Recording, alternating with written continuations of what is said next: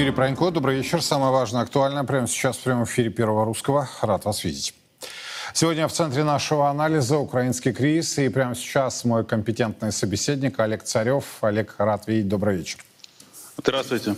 Предлагаю начать с заявления, которое сделал глава э, МИД Украины сегодня. Э, эта, стар... эта страна, эта сторона готова начать переговоры с Россией через посредника, но только после, как было отмечено главой МИД Украины, вывода российских войск. Мы можем вести переговоры с Россией после вывода их войск с наших земель, но не с Путиным. Эта цель может быть достигнута с помощью смеси войны и дипломатии. Наши генералы занимаются первым. Их задача подтолкнуть русских к отступлению и пониманию, что лучше говорить, чем драться. Я забочусь о дипломатии и диалоге, когда это возможно. Возможно посредничество третьей страны при условии, что русские готовы уйти. Нам ясно, что мы никогда не сможем увидеть Путина и Зеленского за одним столом. Мы не верим русским на слово. Ни один здравомыслящий человек не поверит. Перед выводом мы хотели бы быть уверены, что это серьезно, а не обман, чтобы затем вернуться снова и напасть. Я понимаю эти вопросы и их логику, но не могу дать однозначных ответов, потому что их не существует. На карту поставлены жизни миллионов людей. Ну, вот это мнение э, человека, который у Зеленского отвечает э, за внешнюю политику. В самом же Вашингтоне винят именно Россию, что она не готова к переговорам. Препятствие на пути к переговорам было и остается до сих пор. Владимир Путин не отказался от своих империалистических целей, не отказался от своей идеи о том, что Украина на самом деле не страна, по его словам, и не отозвал свою армию с территории Украины. Олег, что скажете? Вот эти заявления, они преследуют какую цель? Создать информационный шум или под собой имеет, э, имеет некую подоплеку? Потому что если рассмотреть не только официальных лиц, да, там господин Кулеба или э, господин Миллер, то очень много публикаций о неких договоренностях или возможных договоренностях за плотно закрытыми дверями. На ваш, на ваш взгляд, где мы находимся? Значительное количество обывателей, когда смотрят новости или вообще какую-то информацию, они э, через время просишь рассказать, о чем шла речь. Говорят, ну ты выглядел великолепно. О чем? Ну там вроде бы как говорили про мир, про какие-то переговоры. Все. И так большинство, к сожалению, так. Вот в данном случае что мы слышим? Мы слышим э, реперные слова. Э, это переговоры, Россия должна уйти, и Россия виновата. Вот это три мысли. Почему, как, что, зачем, это не так важно. Но я хочу сказать, что раньше слова «переговоры» не было. Я думаю, вы со мной согласитесь. Слово «переговоры» возникло, как бы оно повисло в воздухе, оно не называлось, после Э, неудачного для Украины саммита в НАТО. И оно а, очень активно зазвучало после неудачного для Украины саммита, но это был не саммит, это была встреча вот в Саудовской Аравии, которая организовывала. Причем я очень внимательно смотрю украинские новости, там она, это все подавалось как победа. Десять э, на саммите в Саудовской Аравии обсуждалось 10 шагов э, мирного плана, 10 пунктов мирного плана Зеленского. Вот я не хочу повторять этих 10 э, пунктов. Знаете, я вот так, если брать этот мирный план, знаете, вот как какую-то грязную бумажку, вот ее берешь пальцами, поднимаешь и вот и, и, и отбрасываешь. Фактически это капитуляция России. И э, на самом деле, во-первых, это был не саммит. Саммит — это когда встреча в верхах. Подразумевается, что встречаются первые лица. Угу. Встречаются либо президенты, либо премьер-министр, если это первое лицо в стране. В данном случае встречались даже не министры иностранных дел, даже не заместителями министров иностранных дел. Встречались помощники, помощники президентов или премьеров по, внешне, по, внешнеэкономи, по внешнеполитическим вопросам. Что мы... Э, то есть это не саммит был. Да, у нас были некоторые, в общем-то, знаете, когда э, если отмечать эту встречу в, в, в Саудовской Аравии, надо сказать о том, что там были и некоторые вещи, которые для нас были неприятны. Во-первых, Иран поддержал проведение этой встречи. Это, это ошибка нашего МИДа, где они очень болезненно отреагировали на то, что мы подписали некий документ, где у них постоянный спор между э, Эмиратами и Иран. Иран и Эмираты, они спорят за острова в Ормунском э, заливе. И мы подписали взять поддержку Эмиратов. Да, понятно, что принц великолепно относится к России, очень помогает.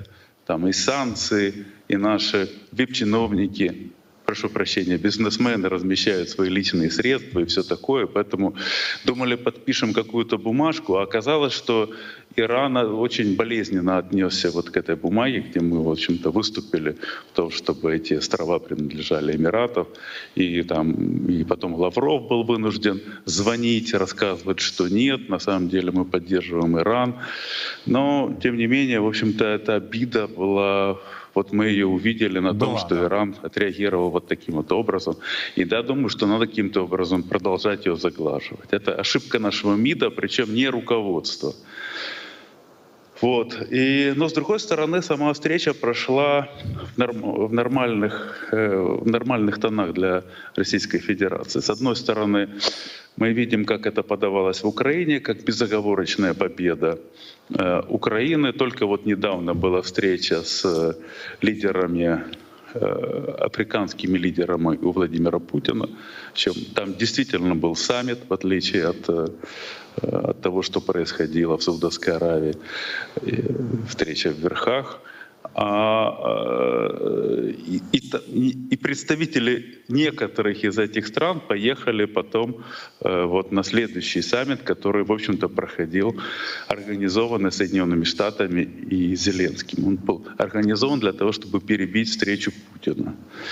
И, и вот данные, которые давали внутри Украины, информация, информация, которая давалась потом из иностранных СМИ, радикально отличалась. Ну, во-первых, не было даже коммюнике, да?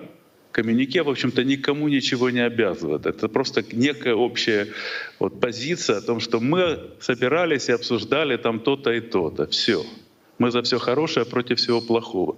То есть страны, которые собрались там, вот страны общего юга, да, которые хотели привлечь к тому, чтобы они дружили против России, дружили вместе с Украиной против России, они не собрали, не смогли даже вместе подписать э, Зеленским общего коммунике.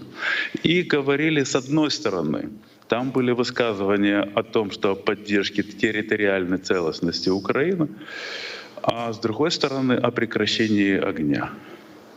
Вот на самом деле первое не не противоречит второму. Вот э, э, это значит, что они выступают за вот тот корейский вариант, о котором сейчас много говорят. А вот подождите, Когда... Олег, подождите. Вот это э, важный момент, потому что я тоже внимательно следил, а, причем по, через иностранные медиа по поводу этой встречи, да, и я с вами согласен, а, никакого успеха в тех же Соединенных Штатах э, не наблюдали. То есть они понимали, что глобальный юг им не удалось перетянуть. А, да, какие-то косвенные колкости в адрес Москвы были, но это скорее, вы справедливо заметили, колкости, спровоцированные самой же Москвой, а не а, а, Вашингтоном и его союзниками. Я просто хочу сейчас это скоррелировать, знаете, с чем? С, а, как это подается, в общем-то, сенсационным интервью а, снайпера ВСУ Константина Андрея Прошинского – я не знаю, возможно, вы знаете политолога Юрия Романенко. Говорят, что он очень известный украинский политолог. Да? И вот я для себя пометил, я посмотрел, послушал а, несколько выводов, которые говорит, в общем-то, боец ВСУ, насколько я понимаю, очень известный. Значит, пункт первый. Украинский народ трагически устал от войны. Пункт второй. Украинские военные войска готовы согласиться с перемирием по корейскому сценарию. Выход на границе 91 года в ближайшем будущем, он говорит, нереалистичен. Вот и вы заметили, что на встрече в Саудовской Аравии также все чаще и чаще, может быть, в кулуарах, но звучит вот этот некий корейский вариант. Это случайно, это не случайно, но есть большая политика, да, есть снайпер ВСУ, который говорит э, чуть ли не от имени украинских военных, что они к этому готовы. Дело в том, что Дело в том, что территориальная целостность Украины не может противоречить территориальной целостности России. Согласно Конституции, четыре области входят в состав Российской Федерации. И все это понимают. И с этим надо считаться. Владимир Путин когда-то поставил вопрос ребром, и теперь с этим надо считаться. И поэтому все чаще, знаете, и здесь очень важно — вот э, вы э, включили первое интервью и заявление. Там э, вопрос территориальной целостности Украины выносится пунктом один. А если поставить, как ставит Китай и целый ряд стран Юга, вопрос прекращения огня пунктом один эти, и вопрос территориальной целостности пунктом два, три или четыре или десятым, тогда это совершенно другая картина. Вот э, на самом деле на Украине передергивали тем, что вставили пункт номер один вот, э, первым. А утечки, которые территориальной целостности Украины, а утечки, которые были э, с, по приезду в СМИ у себя, а там они об этом даже не говорили. Там они говорили о том, что вот пойдет война, вот нам тяжело, вот зерновая сделка. На самом деле они выносили зерновую сделку, знаете, как тот флаг, под этим флагом они собрали всех этих людей на вот этот наш общий юг, глобальный юг. Под, условие того, что вот Россия не позволяет э, продолжить зерновую сделку. Вот благодаря этому собрали. Что касается, что касается э, заявления украинских военных. Те украинские военные сегодня пользуются рейтингом номер один в Украине. Это герои. И они себе могут позволить сейчас говорить о мире. Как в свое время а, некие такие слова и были заявления, подобные от Пригожина. В момент, когда они взяли Артемовск, Пригожин мог себе это позволить. И сейчас могут позволить себе украинские военные. Но это пока еще не тот уровень. Для того, чтобы Украина была реально готова к миру, они должны, эти заявления должен делать политик уровня Залужного. Пока еще Украина к этому не готова. Для того, чтобы Украина к этому была готова, надо, чтобы, знаете, на уровне, у них очень сильная пропаганда. Они очень хорошо работают со СМИ. С учетом этого масштаб катастрофы, который должен постичь Украину для того, чтобы они поменяли свое отношение к войне, должен быть достаточно сильный. К сожалению, это так. Вот мы, мы сейчас с вами говорим, хотя я очень хорошо помню то интервью, оно было одно из первых — у меня до, когда я вышел с этой темой на э, и в телеграм-канале, вы меня сразу же пригласили, угу. когда я говорил о том, что линия фронта устоит. Мы перейдем в позиционную войну. И для того, чтобы не прекращать военные действия, Украина будет переводить эту войну в ракетную. Будут использовать ракеты, будут просить самолеты, э, ракеты, которые бьют на дальние расстояния, будут использовать беспилотники, будут использовать террористов для того, чтобы война не прекращалась. Война, прекращение войны для Зеленского катастрофа. И он будет делать все для того, чтобы военные действия, пускай даже вот в таком вот виде, не прекращались. Поэтому для того, чтобы прекратить войну, мы должны нанести Украине серьезное военное поражение. Вот, к сожалению, это так. Вот для того, чтобы люди перестали погибать, должно погибнуть сейчас много людей. Для того, чтобы все поняли, что войну надо прекратить. В Украине, к сожалению, самые пацифистские настроения в Украине — это на фронте. Чем дальше от фронта, тем люди больше верят пропаганде и считают, что войну надо продолжать и что они победят. Хотя элиты, как мы с вами говорили, они об этом не знают. Они думают совершенно по-другому. Они а считают, вот... что их Соединенные Штаты сдали, о том, что политика санкций это э, не принесла успеха, и она не могла принести успеха. Они обижаются на... Они считают, что торговля с агрессором, да, Россию называют агрессором, тот, кто торгует с агрессором, становится союзником агрессора и несет ответственность. Это так они говорят. Они говорят о том, что сейчас согласиться на перемирие с Россией — это все равно, что просить Советский Союз согласиться на перемирие с Германией, когда немецкие танки стояли под Москвой. Вот тогда Советский Союз не согласился и правильно сделал. И мы сейчас, украинцы, якобы в такой же ситуации, а нам тут говорят мир, мир. А мы, да, вот у нас сейчас сложная ситуация, но мы все равно выиграем. И так думают сейчас большинство населения Украины. И для того, чтобы они перестали так думать, они должны сильно проиграть. К сожалению, пока этого на фронте не происходит. Мы способны на какие-то вот, так же как Украина не способна на какие-то глобальные наступления, пока у нас тоже не получается. А вот смотрите, я хочу тогда рассмотреть эту ситуацию с другой стороны. Э, тут, пока я был в отпуске, же господин Зеленский принял решение о чуть ли не внедрении английского языка на Украине, да, с обязательным условием для полицейских, для чиновников, там, ну, целый перечень он опубликовал. И э, я не просто профессионально анализирую публикации э, в забугорной прессе, в первую очередь в американской, прекрасно понимаю, что это, собственно, и является а, главный актор всего происходящего, один из главных акторов всего происходящего. Вот смотрите, конфликт на Украине перешел в более тяжелую стадию для Киева. Это не мои слова, а публикация, которая была сделана на а, канале CNN. А, там сообщается о большом количестве потерь в украинской армии, а, отмечается в публикации цитата «Сейчас военные действия перешли в более тяжелую для Украины стадию. В ходе боевых действий а, Украина несет большие потери из-за созданных российскими войсками оборонительных сооружений». Поступают новые сообщения о том, что среди западных союзников растет беспокойство по поводу контрнаступления Украины и ее судьбы. Так что вы слышите от своих источников о том, каковы перспективы Украины в данный момент? Резко отрицательные. И это источники, с которыми я общаюсь с самого начала контрнаступления. Но даже если вернуться к началу войны, ожидания от этого контрнаступления были довольно высокими, всего несколько недель назад. Но в последние недели украинские войска столкнулись с действительно интенсивной российской обороной на востоке и юге. Три линии обороны, оборонительные пояса, так их называют, с траншеями, как вы видите, десятки тысяч мин. Украинские войска оказались не в состоянии прорвать эти линии.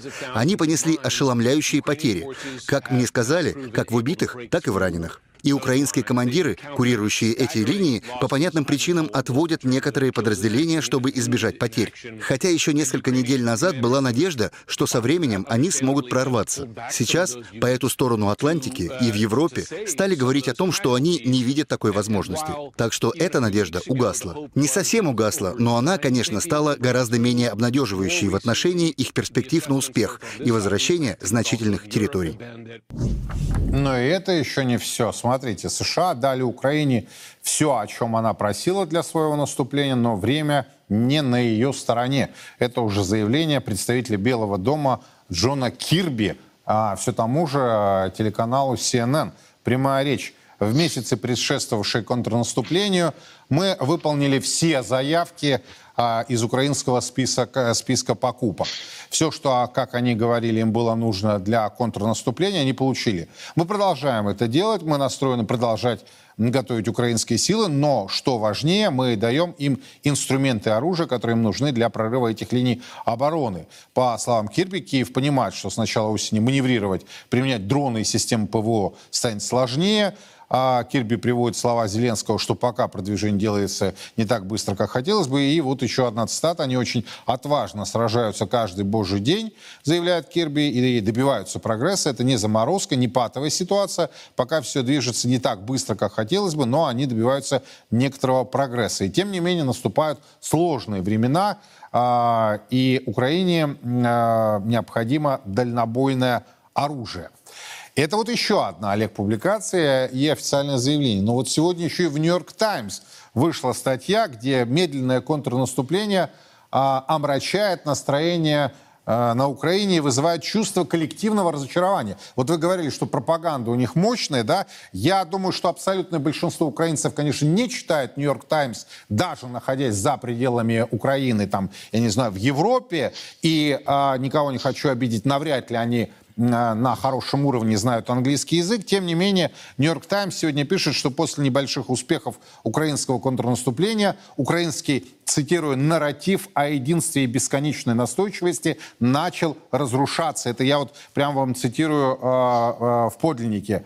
Число погибших неисчисляемые тысячу, пишет Нью-Йорк Таймс, увеличивается ежедневно. Миллионы перемещенных лиц и не видят возможности вернуться домой. Украинцы, нуждающиеся в хороших новостях, просто не получают их. Во всех уголках страны мирные жители истощены серией атак. Ну и так далее, и так далее. Последний бой был изнурительный. Приводится тут еще а, позиция одного из бойцов а, и конкретные примеры. Много похоронок в провинции. В начале войны а, приводятся слова «люди были едины».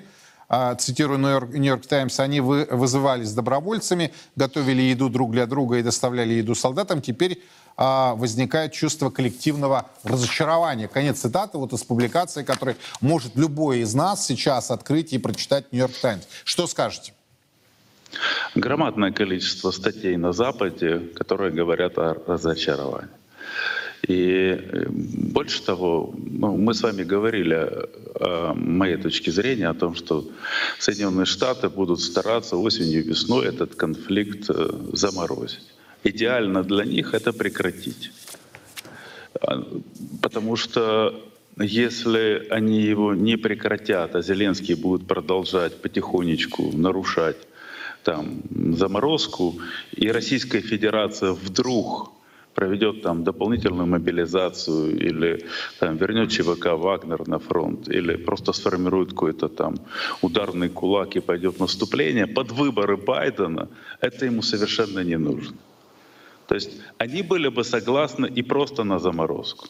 Вот просто вот там поставлять потихонечку дальнобойных ракет, раз нет, э, нет, э, если не они, так э, Германия поставит, дать разрешение на поставку. Но, есть, но нет гарантии с Зеленским, что эта заморозка будет существовать. А если она будет нарушаться, нет гарантии, что Россия не пойдет вперед. И этот вариант хуже для них, чем просто заморозка. Я хочу сказать, что вот все говорят за южнокорейский вариант, но там, обратите внимание, два года стояла линия фронта практически недвижима.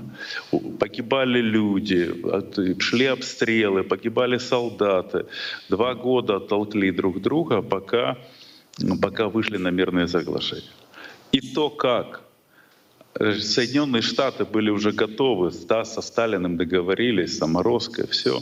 Подписывая мирное соглашение, лидер Южной Кореи э, отказывается подписывать соглашение. Даже они были готовы уже делать переворот в Южной Корее. Уже были готовы. И, и Зеленский, и, и здесь мы получаем зеркальную ситуацию. То есть вы, вы проводите аналогию? Да, я угу. провожу аналогию. И э, и потом они подписали без Южной Кореи. И так на, они подписали мирные соглашения. Подписала Северная Корея, подписал Китай, подписали Соединенные Штаты. Подписи Южной Кореи нет. Да, де-факто этот, этот э, перемирие заморозка соблюдается, но эта рана до сих пор, вот э, рана, разделенная рана, она, она до сих пор зияет, и рано или поздно это приведет к какому-то конфликту. Гражданские войны кончаются, так не кончаются. Они могут кончиться только одним способом, когда одна сторона выиграет. Вот до тех пор, пока одна сторона не выиграла, она будет, эта война будет теплиться и когда-нибудь обязательно выстрелит. И скорее тоже так будет. И если будет заморозка по Украине, тоже так будет. А может Мы... ли пойти Зеленский, собственно, заморозку? Вот вы привели пример Южной Кореи, да, где э, чуть ли не готовили тогда переворот, если бы вот тогдашняя власть пошла на это соглашение. То есть э, правильно я вас слышу, что э, Зеленскому это может очень дорого обойтись, и он это понимает? А ему намекают об этом, вот, вот эти вот утечки о том, что типа там, а что будет, если Зеленский вдруг погибнет. Больше того, я считаю, что Соединенные Штаты переоценили свое влияние на Зеленского. Вот, э, и э, когда сейчас они будут пытаться его загонять в рамках, а он не будет загоняться, я э, вот, вот увидим. Вот давайте, мы с вами говорили во время интервью о том, что фронт устоит, и мы перейдем к ракетной войне. Я сейчас прогнозирую большое количество коррупционных скандалов против окружения Зеленского. Больше того, это я знаю, это все знают о том, что такое будет. И Зеленский про это знает. И смотрите, что он сделал для того, чтобы каким-то образом обезопаситься. Он сам начал, возглавил антикоррупционную кампанию у себя против своих товарищей. Он сейчас против депутатов «Слух народа», против чиновников. Да, не близких, выбирают жертву, кем пожертвовать. Но в СМИ проходит кампания, в украинских СМИ проходит кампания о том, что президент возглавил борьбу с коррупцией. Почему? Потому что он понимает о том, что сейчас американцы на него будут давить, и это будут обязательно антикоррупционные дела против окружения Зеленского. Я не хочу упрощать ситуацию, но тем не менее я вновь вернусь к вопросу о его самостоятельности. А, все-таки колоссальная зависимость а, в военной сфере, в финансовой сфере, в экономической сфере от Запада. Да? Причем э, все-таки ведущую роль играют именно Соединенные Штаты. Я понимаю, там есть роль Британии, есть э, коллективного Европейского Союза.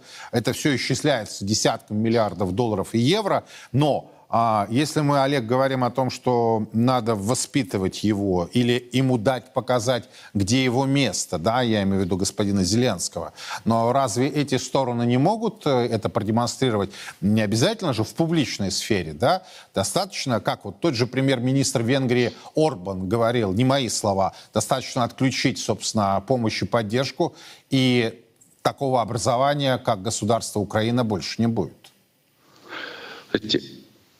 эта помощь, которая приходит Украине, она не такая большая. Украина как Африка, белая Африка.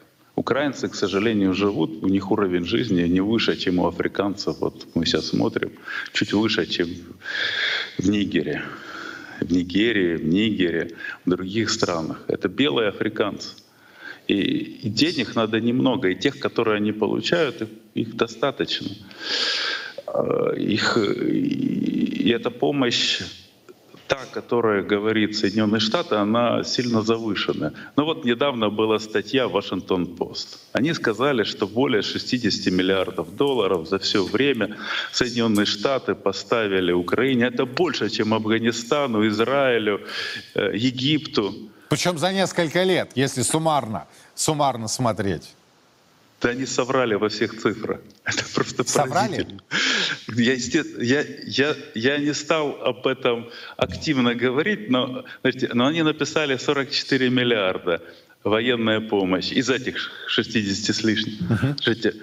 Но, но там фраза стоит «обещанная но обещанное и поставленное — это разные вещи. Обещанка не тятянка, как говорят у нас на Украине. Реально поставлено 17 миллиардов. С последним... Так, погодите, с августом 18.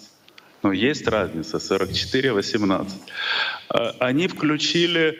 Э, они, знаете, цифры американской помощи печатает Минфин, э, украинский открываем, видим несоответствие на миллиард долларов. Вашингтон-Пост указал больше. Они включили гуманитарную помощь гражданам Украины в гуманитарную помощь Украине. Это никогда не делается. Вот, смотрите, есть стандарты, что считается гуманитарной помощью. Вот скажите, помощь сирийским э, оппозиционерам э, э, Баса, э, в Сирии Асада, это, которые проамериканские, uh-huh. это помощь Сирии? Нет. Помощь, э, гуманитарная помощь гражданам никогда не считалась гуманитарной. Это помощь. Это вот вы шли там церкви там отдали деньги. Это не считает. Они это включают всю эту сумму. Получается такая большая... А, а зато с другой стороны они сравнивают. Ведь, ну как можно сравнивать? Ну, мы же знаем, что триллионы долларов потрачены на Афганистан. Как можно сравнивать? Сейчас у Украины идет война, они говорят, Украина сейчас э, получает э, меньше, э, то есть Израилю больше Израиля. Ну, у Израиля сейчас нет войны. Ну, к чему сравнение то, которое... А Украина сейчас идет военные действия. Но за все время Израиль получил около 160 миллиардов долларов. Но это, это, это вещи, которые просто заходишь, гуглишь и находишь. И тем не менее, это интервью было переведено везде. В российские СМИ оно было переведено, причем в ТАСС, и в либеральные СМИ э, это, это интервью написали. Это было в Униане в Украине, везде. Везде было показано, что американцы супер помогают Украине. На самом деле, на самом деле они просто мизер дали. Они дали мизерное количество денег, они дали мизерное количество вооружения. И они настаивают, чтобы Украина шла в наступление. Для чего? Для того, чтобы там был большой проигрыш Украины. Для чего? Для того, чтобы Украина после поражения на фронте была готова сесть и подписывать прекращение войны. Зеленский об этом знает. И он всячески сдерживает наступление. Он, он с одной стороны, посылает достаточно резервов на фронт для того, чтобы наступление длилось, но ни в коем случае не посылает столько, чтобы потерять все, и потом фронт обрушился. И вот, вот здесь и тут разные интересы Соединенных Штатов и, Зеленского. И, и чем дальше, тем эти противоречия будут больше, и в конце концов будет такая же ситуация, как с Лисеманом, которого у него фамилия похожа на, на Ли Си Цин, да, помните, как летчик вьетнамский летчик Ли Цин сбил там 9 американских самолетов. А здесь Ли Сыман. Ли Сыман, э, которого были Соединенные Штаты, там два года пытались уговорить, и, и, и в конце концов были готовы уже делать переворот в Корее, и потом подписали, в общем-то, соглашение. Ну вот вы у меня с языка и сняли то, что вы приводили пример Британии, когда э, Штаты понимают, что игра идет не в их пользу, они просто сносят, да? Ну, в Британии они сносят изящно, конечно, не в результате каких-то переворотов а, и мятежей. А, правильно ли я вас слышу, что если они поймут, а, Зеленский не управляем, то они его снесут? Знаете, вот с одной стороны я привожу Южную Корею как пример, с другой стороны есть большая разница, очень большая разница. А разница состоит в том, что раньше было два центра силы. Так. Это был Советский Союз и Йосиф Виссарионович Сталин, и были Соединенные Штаты. И они могли себе позволить подписать соглашение, и они понимали о том, что будут выполнять, никуда не денутся, будут выполнять, как они решили. Этого было достаточно. Сейчас нет. Сейчас Россия не Россия. Китай еще недостаточно сильный. Соединенные Штаты падают. Великобритания, которая играет свою игру и которая хочет вот на, на откусить от Соединенных Штатов в момент э, падения какой-то кусок влияния. И вот с этим может получиться не так просто. И Зеленский может лавировать. Он может лавировать и опираться то на одних, то на вторых, то на третьих. Иными словами, он стал самостоятельным игроком? но он, он, он все время взбрыкивает. Вот когда... Я вам поясню, когда... почему я задаю этот, именно вам этот вопрос. В российских медиа на протяжении всех пару, полутора лет его представляют дурачком, комиком, артистом, э, э и так далее, то, э, наркоманом и так далее. Я не знаю, а, наркоман он или не наркоман. А, по отдельным видеофрагментам представляется, что человек как-то вот действительно находится не в очень в адекватной э, истории. Или он наркоман. Но он это, наркоман. Но, Хорошо. Но это наркоман, да. Но, но а... это не значит, что он не, не играет самостоятельную игру. У него сильная команда. У него Андрей Ермак. Он, он, э, он выстроил вертикаль власти. И и, смотрите, вот э, удар по судье Верховного суда, да? Ну где, в какой стране, да? Кто, кто нанес? Нанесли американцы. Почему нанесли? Послали сигнал. А вот, вот поверьте, сейчас пройдет неделя, две, три, мы увидим таких сигналов гораздо больше. Ну, я, ну, это должно быть так. Вот объективная реальность. И я говорю об этом, о том, что это вижу я, это видит Зеленский. И то, что мы сейчас видим, вот эту антикоррупционную кампанию, это попытка сбить этот удар. Он понимает, что его будут бить, и будут бить за коррупцию. А вот смотрите, э, вы справедливо замечаете, что американцам не нужны сюрпризы перед э, президентскими выборами, да? А, если посмотреть американские медиа, газеты, телевидение, то, в общем-то, все, все больше и больше разных людей, причем не симпатизантов того же Трампа, говорят о падающих возможностях Байдена и усиливающихся возможностях условного и безусловного Трампа, да, у которого тоже свой шлейф, свои проблемы и так далее. То есть мы говорим о том, что США должны разрулить э, к своим выборам. А в этой ситуации, на ваш взгляд, а в чем, собственно, тогда будут интересы России заключаться? То есть развернем ситуацию с нашей точки зрения. Вот мы рассмотрели а, ее с точки зрения господина Зеленского, а, рассмотрели с точки зрения предвыборной кампании президентской в США. А в чем наши интересы, на ваш взгляд? Ну, чуть-чуть усилю вот то, о чем вы говорите. Вы знаете, э, в Украине ненавидят американцев. Вот элиты э, окружения Зеленского и Зеленский ненавидят Байдена. Он понимает, как его ведут, он, он понимает, как его там не любят и к чему это все приведет.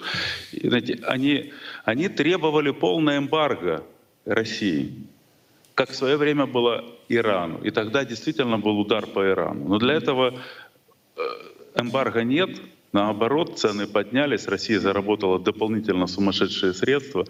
И, э, и для того, чтобы осуществить эмбарго, э, Соединенные Штаты должны было снять запрет на добычу нефти, нефти и газа на территории Соединенных Штатов. У них ведь запреты существуют. Тогда они могли бы перекрыть. Тогда для России была катастрофа. Но они этого не делали. Вот эти мизерные поставки оружия, мизерная помощь, давление на, на, на Украину. Они ненавидят элиты около Зеленского, и Зеленский ненавидит Байдена. Но Байден ненавидит Зеленского. Они их терпеть не могут, Украину. Эти, вы посмотрите последние, последние слушания в Конгрессе, где Арчи, бизнес-партнер э, сына Байдена, который давал показания. Байдена сумасшедшие проблемы из-за Украины. Причем давно. Он слово «бурисма» слышать не может вместе с Украиной. И, может, поэтому это тоже, конечно, откладывает э, отпечаток на вот, на вот те события. Знаете, но им все равно, где пройдет граница Украины и России. До Киева, после Киева, с Одессы, без Одессы. Они, им интересуют выборы и власть в Соединенных Штатах. Остальных не интересует. А что делать России в этой ситуации? У нас уникальный шанс. Знаете, не по нашей вине. То есть не потому, что мы такие хорошие, не потому, что мы что-то предусмотрели. Мы, начиная с 17 века, смотрим на Запад как на пример. Нельзя победить врага, если ты все время ставишь его в пример. Если ты вот считаешь, что это образец. Нельзя. Мы никогда не победим. И вот э, то, как получилось, когда у нас и санкции, и наших олигархов начали отбирать, и русских начали не пускать. И впервые мы начали, перестали смотреть на Запад. И, и знаете, они испугались. Они испугались, потому что, знаете, вот до тех пор, пока мы на них смотрели с обожанием, они понимали, что нами можно манипулировать. А так они боятся нас.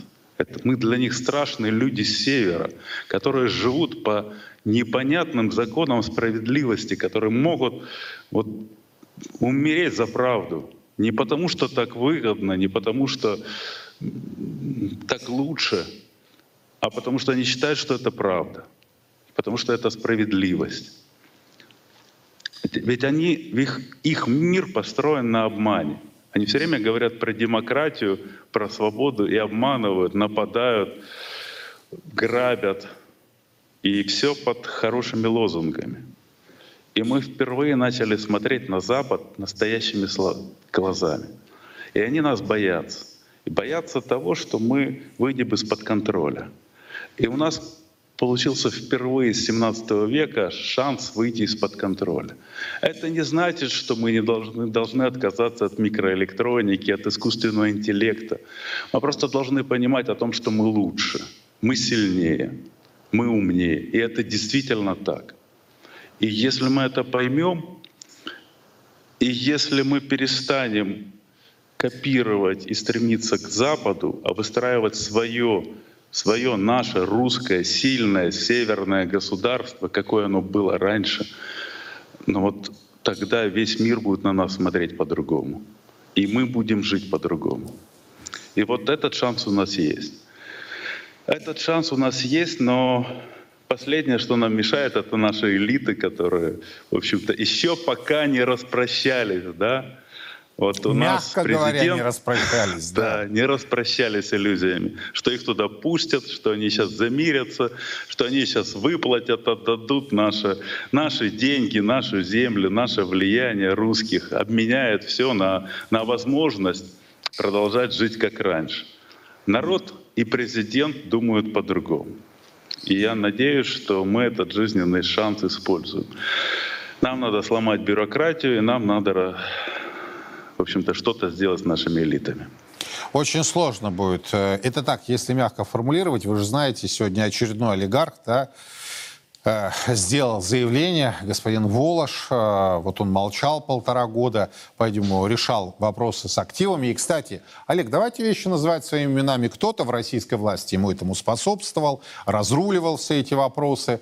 А у меня были эфиры, где эксперты, ваши коллеги говорили о том, что Чубайс, несмотря на отъезд, также рулит и разруливает определенные вопросы, находясь там, и ему чуть ли не деньги заносят для того, чтобы то ли попасть в список санкций, то ли не, наоборот выйти из него. А, я подпишусь под каждым вашим словом. Более того, как профессиональный экономист и аналитик могу сказать, что центр развития, в том числе вот а, микроэлектроники, да, а, давно переместился в Юго-Восточную Азию. Он там находится. Битва за Тайвань — это э, битва не только за исторический Китай, да, но это битва за экономику, за очень серьезные высокие технологии. А, так вот, а, российская элита я вам докладываю, вообще не понимает, что такое Азия, Юго-Восточная Азия и с чем ее есть. Когда общаешься с нашими китайскими партнерами, а уж если еще и с партнерами из Гонконга, то у них глаза, вы знаете, округляются, вот и у них не, не, не ну, разных, разные глаза, да, но, в общем-то, не такие большие, как у европейцев, так они у них округляются, ну, например, от того, что некоторые, как бы это помягче-то сказать, представители российской элиты говорят, ну, вот тут 10-15 15% надо вот э, имнуться. Они не понимают, что, что 10, 15, что 10, что 15 процентов, что надо. Э, наши мнутся, мнутся, китайцы понимают, разворачиваются и уходят. Переговоры закончены. Вот и все. Не понимают, что это по-божески. 10-15 процентов, это ж по-божески. Это ж не... Да, к сожалению, да, такое есть. Что делать? Я хочу сказать, что да. русские — это очень сильный народ, очень сильный. И надо просто поверить в себя. И надо вести себя как сильный народ. Здесь есть некое противоречие, вот эти все время выражения озабоченности, вот э, все эти красные линии, которые мы вам, а потом раз, и все подпрятались под стол. Ну так сильные не ведут, а мы сильные. А раз мы сильные, мы должны вести себя как сильные не должно быть, и, и, и тогда обращаться с нами будет как сильным. А мы можем себе это позволить. У нас много всего, чтобы считать себя сильным. Вот в этом большая проблема. Мы, а мы все пытаемся, понимаете, им понравиться. Мы, мы, а вот а, вы нас простите, пожалуйста.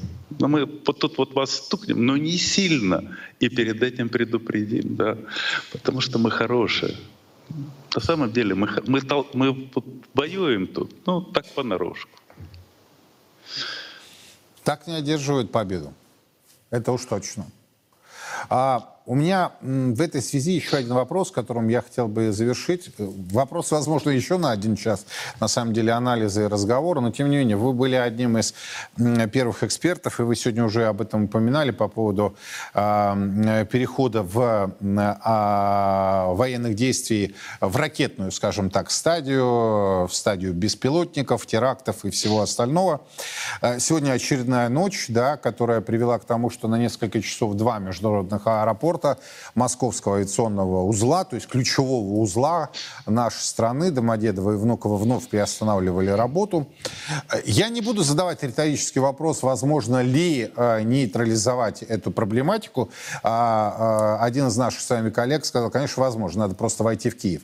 А, но есть тактические, есть стратегические да, вопросы. И э, вот на ваш взгляд, Зеленский, его окружение, а, специальные службы, там, при помощи или поддержке британских, американских специальных служб, они эту стезю будут э, по нарастающей осваивать, они будут все больше и больше пытаться дестабилизировать ситуацию. Но тогда я задам вам вопрос, если вы скажете «да», то я вам скажу, у нас в следующем году также президентские выборы. Как ответите?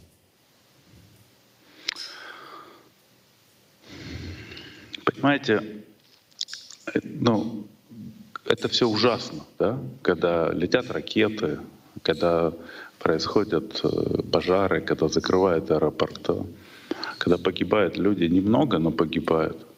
Немного почему? Потому что ну, в том же Донецке погибают больше, да? на фронте погибают больше. Надо понимать, что ракетные войны, ракетными ударами войны не выигрывают. Мы бьем по Украине, даже не в десятки, в сотни раз более э, активно, чем они наносят удары по нам. Ну, наверное, может быть, даже и в тысячу раз. Ну, реально, у нас мощнейшая, одна из лучших э, ракетных войск, которые летят ракеты. Когда точно, когда не очень точно, но удары наносятся. И что это каким-то образом... Не, ну это каким-то образом, конечно, влияет ситуацию на фронте но вот за счет ракетных ударов мы точно не выиграем. Мы выиграем войну, когда наш солдат дойдет там, до Киева, до Львова, зайдет, повесит русский флаг. С какие бы... Я хочу сказать, это очень неприятно слышать, наверное, но то, что удары будут, скорее всего, некоторое время, до тех пор, пока американцы будут пытаться Зеленского поставить э, в нужную позицию, э, они будут наноситься. Возможно, они будут наноситься и потом, потому что я считаю, что у американцев может не получиться. Почему я объяснял выше. И тогда эта ракетная война будет продолжаться еще там год, два, три, четыре будем смотреть, сколько, сколько будет идти. И пока Россия, в общем-то, не наберет, не найдет в себе силы для того, чтобы собраться и поставить в этом жирную точку. И, э, ну, к, к сожалению, вот к этому, с этим надо, к этому надо привыкнуть.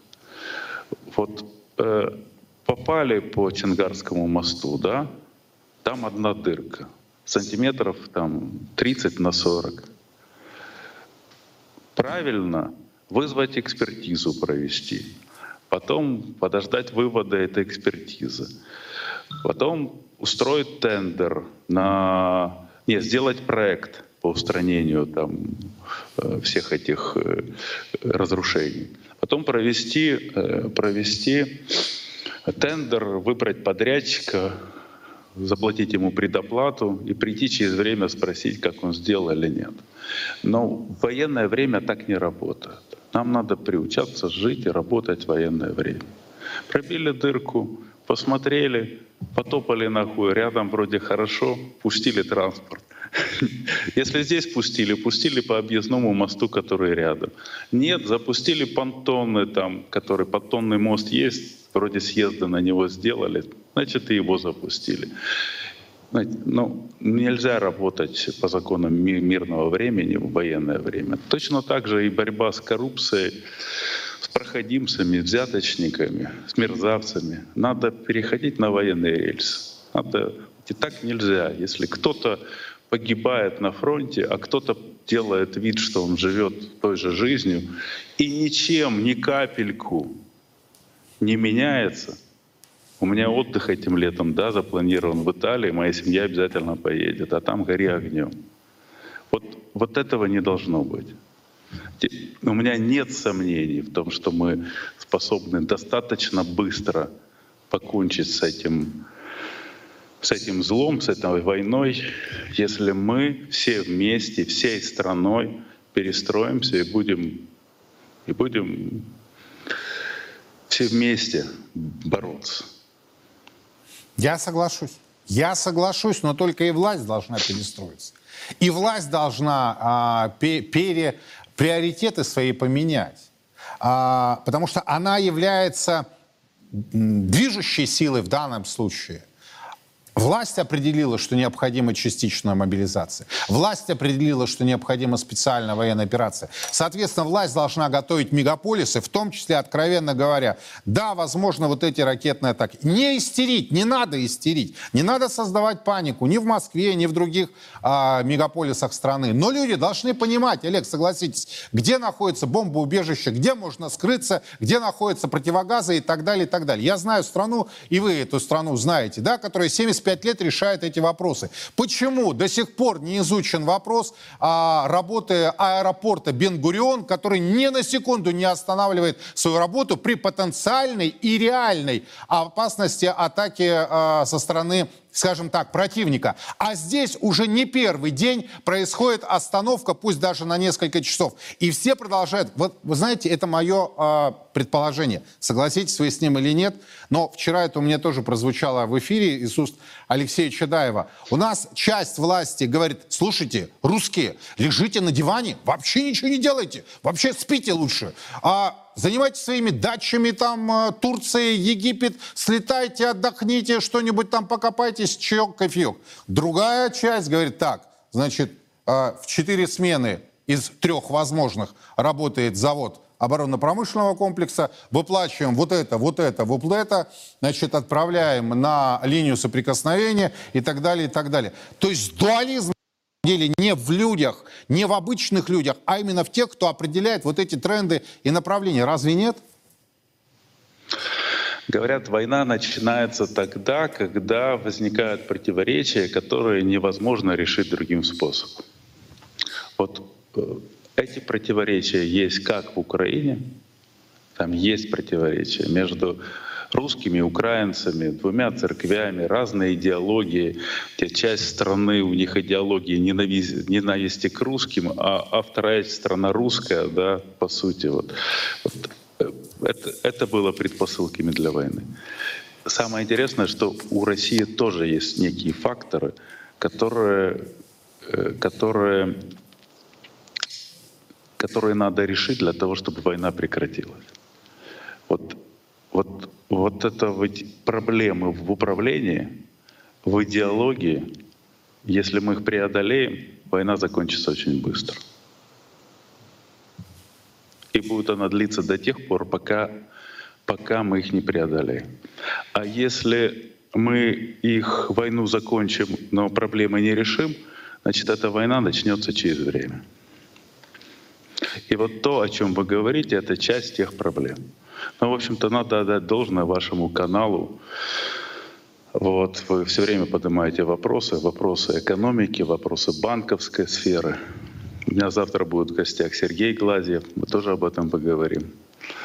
И вас вспомним.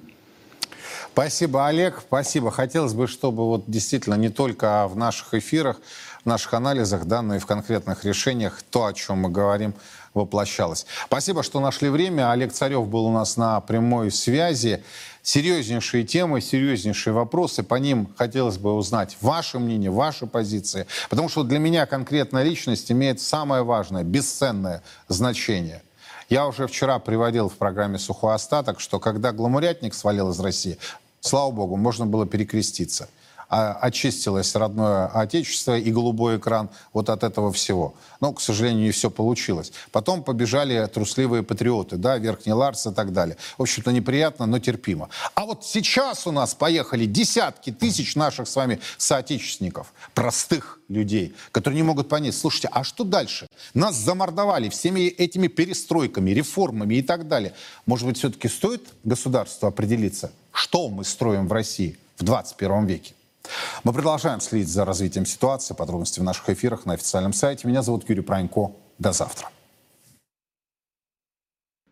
Во все времена и во всех войнах русские люди молились о победах наших бойцов их небесному покровителю, Георгию Победоносцу.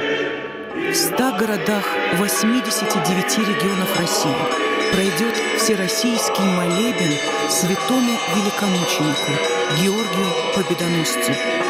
Каждый сможет поклониться его мощам и попросить святого о помощи.